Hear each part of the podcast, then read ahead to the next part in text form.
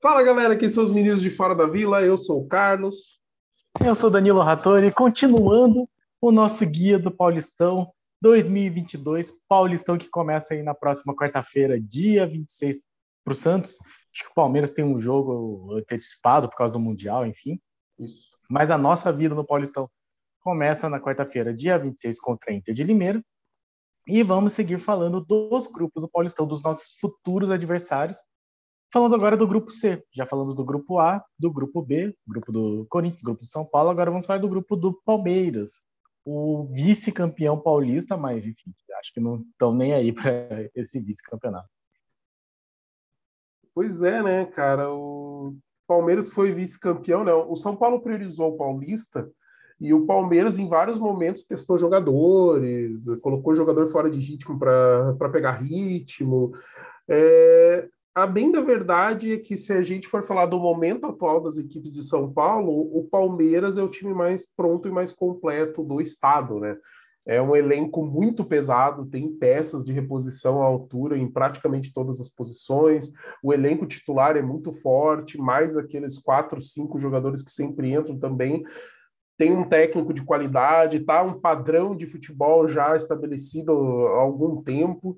Então, Cara, é difícil falar do Palmeiras porque, sei lá, não tem muito o que falar. O time do Palmeiras é bom, ponto, sabe? Não, eu não vou ser, ah, porque eu torço pro Santos e é nosso rival, vou falar mal dos caras tal. Não, o time dos caras é bom mesmo, de verdade. É um momento que eles estão melhores administrativamente, financeiramente, dentro de campo. O momento esportivo dos caras é espetacular. Eles acabaram de ser é, declarados o melhor time da temporada 2021 do mundo pelo aquele instituto que faz análise de pontos, né, que os times vão marcando no decorrer do ano das competições. Foi a primeira vez que um time brasileiro ganhou isso. Acho que sul-americano só o Atlético Nacional da Colômbia ganhou uma vez. O resto é só time europeu. Então, cara, não tem o que falar, sabe? Duas Libertadores seguidas, não quero lembrar de uma delas. É... então, não tem Copa do Brasil, sabe? Tipo, que mais que eu vou falar desse time, cara? É favorito, cara. Se assim, é lógico que a gente tem que pesar o que, que eles vão priorizar, né? Se eles, se o Paulista para eles for assim um laboratório, colocar jogadores que eles precisam testar, jogadores mais novos que precisam de mais rodagem, maturidade, é um Palmeiras. Agora, o time principal entrando em campo é outro. Então, eu acredito que eles vão revezar em alguns momentos. Com a disputa do Mundial, com certeza eles vão revezar. É, com é, Libertadores começando, a partir do momento que começar a Libertadores para o Palmeiras, provavelmente também vão deixar o Paulista meio de lado, porque os caras estão brigando num nível nacional e internacional. Então, nesse momento, o Paulista para o Palmeiras é. Se der para ganhar, ganhou. Se não der, tá tudo bem, sabe? É meio que assim que eles estão levando. É, já foi assim desde o ano passado, tanto que eles não ficaram em primeiro do grupo. Eles ficaram em segundo no grupo que tinha Novo Horizontino e Red Bull Bragantino, eles ficaram atrás do Red Bull Bragantino. É, não priorizaram mesmo e é muito isso que você falou. Só falando que é o IFHHS, né, o Instituto de, de Futebol História, não sei o que, que é um instituto que colocou o Paraná Clube como o melhor time do ano do mundo em fevereiro de 2007. Então, notadamente, é um instituto muito sério, né, claro. O Paraná Clube com certeza foi o melhor clube do mundo. E no mês seguinte foi o Santos. O Santos foi o melhor time do mundo de março de 2007. Então, sim, um instituto muito sério. E, bom, não tem muito o que falar, né? O Palmeiras mesmo não priorizando o Campeonato Paulista no passado, foi segundo, classificou, quase não classificou, mas classificou, e aí ainda chegou na final, acabou perdendo para o São Paulo, mas estava o foco total na Libertadores, e dessa vez certamente vai dar o foco no Mundial, não tem nem que duvidar disso. Possivelmente vamos ver aí vários jogadores diferentes e não esses destaques que nós estamos acostumados do Palmeiras, né? Do Rony, Rafael Veiga, Scarpa, mas enfim, o time dos caras tem muito. O elenco dos caras é muito forte, tem muitos jogadores e se jogar sério é favorito do grupo. Mas mesmo assim, com Mirassol, e e Botafogo, que é o resto do grupo, eles devem acabar em primeiro do grupo mesmo assim. É, e aí só para deixar registrado, Lucas Lima saiu do, do Palmeiras de vez, tá? Então ele foi emprestado para Fortaleza até o fim do ano. O contrato dele acaba no fim do ano, então provavelmente ele vai ser um jogador livre ou vai assinar de novo com o Fortaleza, se for o caso, né? Se não tiver nenhuma proposta mais interessante. Saiu Felipe Melo, saiu Jailson, goleiro, saiu William, que o, o, Santos tentou trazer e foi parar no Fluminense, William Bigode, saiu Vitor Luiz, Danilo Barbosa, Rafael Elias, Alan e Matheus Fernandes, sai uma galera. Ainda pode sair o Luiz Adriano e o Luan Silva, e para dizer quem que eles contrataram, cara, tipo, eles trouxeram um meia colombiano, que é o Atuesta, o Marcelo Lomba, que era o goleiro do Inter, que acabou o contrato, o Rafael Navarro, que era o destaque do Botafogo, é, o Jailson Volante trouxeram e trouxeram o Murilo, que era o zagueiro que estava no Locomotivo Moscou e fecharam o contrato por cinco anos. Então, assim, os, fora de quem falaram, né? Lucas Alário estava jogando na Alemanha. É, zagueiro do Tigres do México, Salcedo, Segovia do Independente Del Vale, Yuri Alberto do Inter, sondaram o Yuri Alberto, sondaram o Valentim Castelhanos, que joga nos Estados Unidos, é, o zagueiro do Boca Juniors, aquele Marcos Rojo, o outro monitorado, sabe? Cara, tipo, os caras estão numa vibe, num momento, assim, financeiro de contratação que é, infelizmente a gente não tem como comparar nesse momento, cara. Sabe, a gente está é, lutando para trazer jogador sem contrato e os caras estavam falando em investir é, mais de 20 milhões para tentar contratar, por exemplo, o Yuri Alberto para ele, sabe? E o Inter rechaçou que 20 milhões para o Inter é pouco, pelo Yuri Alberto também, sabe? Então, é, e tá, tá, rolando uma sondagem pesada aí do Yuri Alberto aí, viu? Espero que, que ele vá embora mesmo, porque daí a gente deu a gente tem 5% do Yuri Alberto ainda, fora do valor de formação. Mas é isso. Do Palmeiras é isso. São favoritos. Boa sorte para eles. Espero que a Água Santa faça sua parte. E vai ser um clube interessante de ver agora oficialmente sob gestão Madame Leira Pereira aí, que injetou muito dinheiro por parte de sua empresa a Crefisa.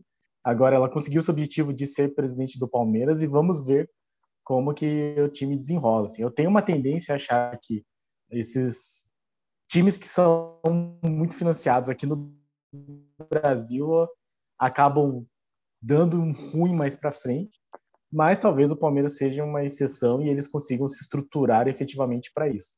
Eu particularmente torço para que não, mas eu queria que eles dessem ruim porque eu não gosto dessa ideia de uma empresa como a Crefisa, que é basicamente uma agiotagem legal, deixa, injetando um monte de dinheiro no time só, mas a lei permite, tá aí legal, então eu espero que deu ruim que já deu para o Palmeiras antigamente com a Parmalat. Seguindo aqui o, o nosso rolê, vamos falar do Mirassol. O Mirassol que foi nosso recente adversário aí na Copinha, que vem forte, eu acho que, que é um time que sempre difícil dizer vem forte, ele é um time que sempre dá trabalho, né? uns dois anos atrás, acho que foi no, no Paulista de 2020, ele fizeram um catado lá de, de amadores e eliminaram o São Paulo nas quartas de final. É um jogo que até o André Rizek viralizou, teve que dormir na sala porque execou o São Paulo. E no ano passado eles foram líder do nosso grupo, líder do grupo do Santos. Eles passaram o Guarani nos pênaltis e aí foram eliminados pelo São Paulo nas semifinais. Mas na Série C eles foram muito mal. Eles foram, eles ficaram em oitavo. Eles escaparam e aí o Paraná Clube não. Então como eu acompanho o Paraná Clube, eu vi que o Mirassol estava mal mesmo, mas o Paraná conseguiu ser pior e foi rebaixado para a Série D. Tem como treinador o Eduardo Batista, que é filho do Nelsinho Batista e que Nelsinho, ex-treinador e jogador de Santos, que treinou aí um monte de times e possivelmente o Carlos vai poder falar melhor dele, já que ele treinou também o Coxa, dentre seus vários times. Cara, eu não sei nem o que falar, velho. Sabe, tipo, Cara, a verdade é que o Coxa revisou muito o treinador nos últimos tempos e por isso que sempre estava na merda. sempre estava indo mal, fazendo campanhas ruins. Era muito treinador, cara. Agora conseguiu uma certa estabilidade com o Paraguai, o Gustavo Morínigo, e espero que dê continuidade, sabe? A gente, cara, a fórmula é sempre a mesma para time mal. É ficar trocando de técnico um atrás do outro, atrasar salário e já era, cara. É onde você cai, é onde o time vai super mal, tal. A partir do momento que você tem uma certa estabilidade, mesmo que não seja o cara ideal, sabe? Às vezes nem é o treinador ideal. É a última vez que o Curitiba subiu da Série B para a Série A, o treinador no final da, da metade do campeonato para frente era o Jorginho. Jorginho, ex-lateral da, da seleção brasileira, que foi é, tetracampeão em 94. E, cara, era um cara que o futebol total pragmático, sabe? Defender e contra-ataque em velocidade para matar o jogo. Curitiba subiu e, e foi bom, sabe? Tipo, era horrível de ver, mas funcionou. Então, às vezes, vale a pena você dar uma estabilidade, mesmo que não seja o ideal. Então, assim, quando o pessoal deu uma criticada no Carilli, assim, ano passado, cara, eu fiquei pensando exatamente isso, falando, cara, mas o cara estabilizou um problema defensivo que a gente tinha, porque a gente tomava gol em todos os jogos, e bola parada, bola aérea, pelo amor de Deus, né? Um problema clássico do Santos, assim.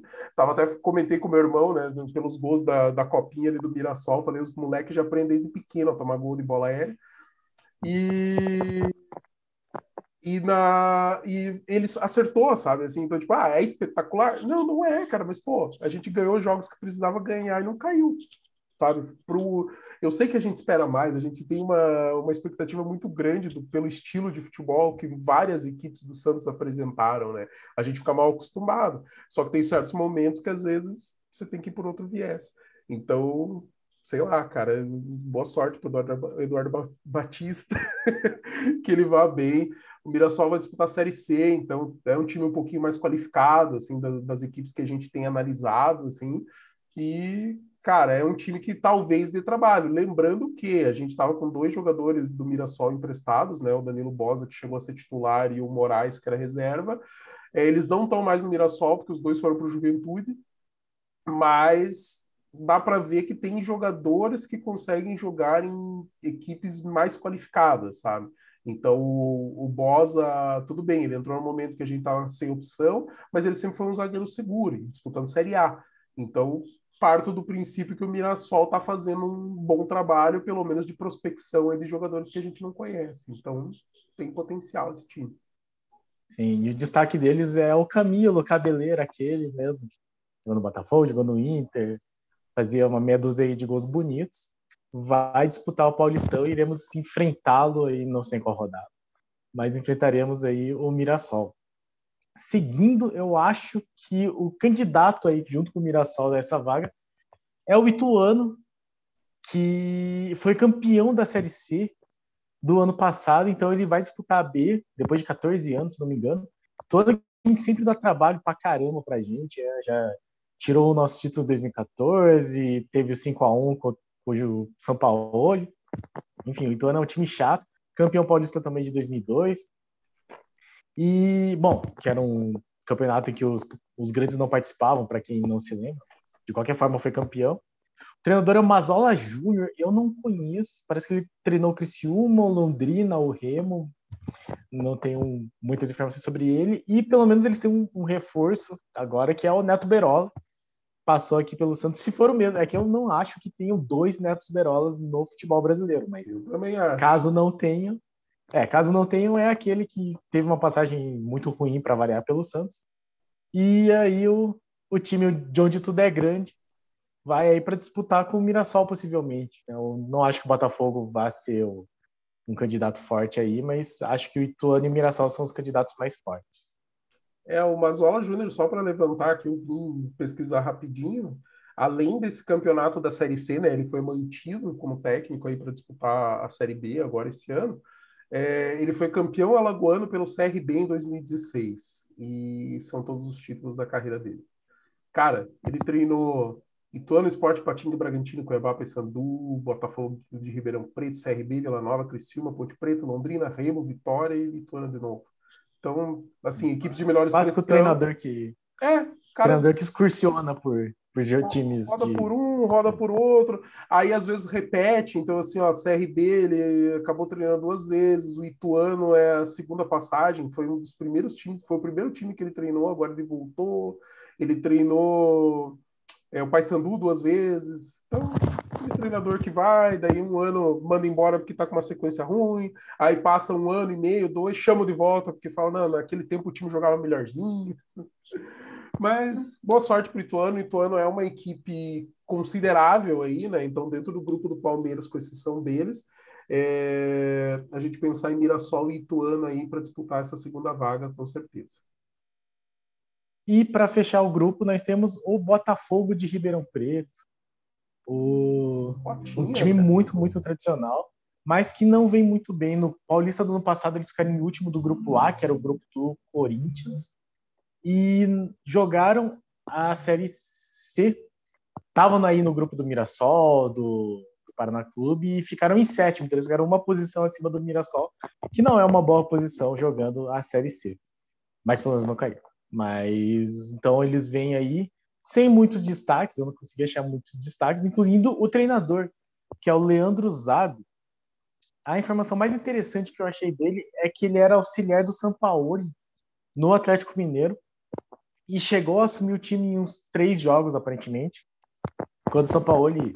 Bom, vocês conhecem o Sampaoli, né? Quando o Sampaoli era expulso ou tomava o terceiro amarelo, que era relativamente comum.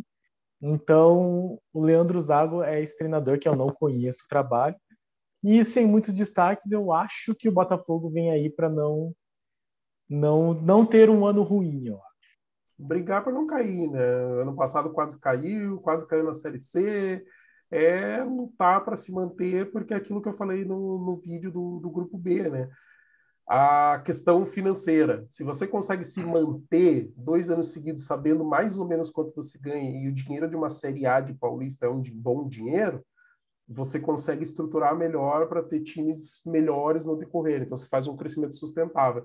Agora, você ficar no sobe 10, cara, no ano seguinte você tem que cortar todos os gastos, porque o dinheiro de jogar uma Série A2 é, sabe, não, não existe, cara. Então, é, muda o patamar.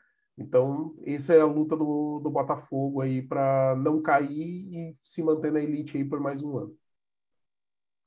De minha parte, terminamos aqui o grupo C dos nossos adversários aí, Palmeiras, Mirassol, Ituano e Botafogo. Aquela coisa, nosso prognóstico é Palmeiras em primeiro se levar minimamente a sério, Mirassol e Ituano possivelmente brigando para esse essa segunda colocação e essa classificação e o Botafogo correndo por fora. Acho que vai ser isso. Estou de acordo, é assim que eu vejo também. Galera, obrigado por acompanhar. A gente vai finalizar aí o nosso especial aí do Guia do Paulistão, falando do grupo D, que é o grupo que mais nos interessa, é aquele que a gente a gente não joga contra, mas o nosso time está lá e é sobre sobre no próximo vídeo é sobre eles que a gente vai falar. Um grande abraço a todos, obrigado por acompanhar a gente e até o próximo vídeo. Isso aí, pessoal, compartilhem, comentem. Obrigado aí ao Rogério Sanassi, que tem comentado bastante nos nossos vídeos. Então, muito obrigado aí, pessoal. Deem essa força. Deem seu like. Diga aí o que, que você acha que vai acontecer também nesse grupo C. Que para cima deles. Abraço. Um grande abraço.